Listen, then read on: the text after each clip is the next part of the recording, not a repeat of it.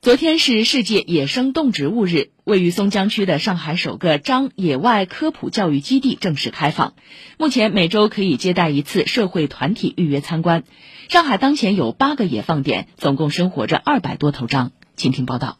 在松江区叶榭镇黄浦江畔的水源涵养林内，首个张野放科普教育基地迎来首批参观的市民。张形似小鹿，头上不长角，嘴里却长有獠牙。他们是地道的上海原住民。市民进入教育基地第一站就是在科普馆了解章。有一个成语叫“獐头鼠目”，张的牙很长，成年的公张外面的牙会有八厘米。通过对这个物种的理解，就会发现它其实挺可爱的。所以呢，我们这个馆叫“彰显不凡”。科普馆旁就是张的栖息地，踏着厚厚的落叶，在密林之中探寻张的踪迹，让参观市民直呼过瘾。我们非常想要参加这个活动。张呢是上海的这个原住民嘛，今天想带小朋友来亲眼看看它长什么样。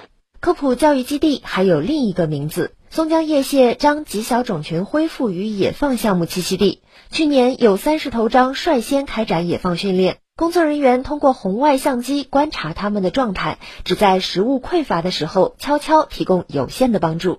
松江区林业站站长陈菊平说。当年就有十一头小张诞生，野放种群的存活率不低于百分之九十，但要从野放训练中毕业，还有很长的路要走。因为张的原来在上海地区的生存环境发生了很巨大的一个变化。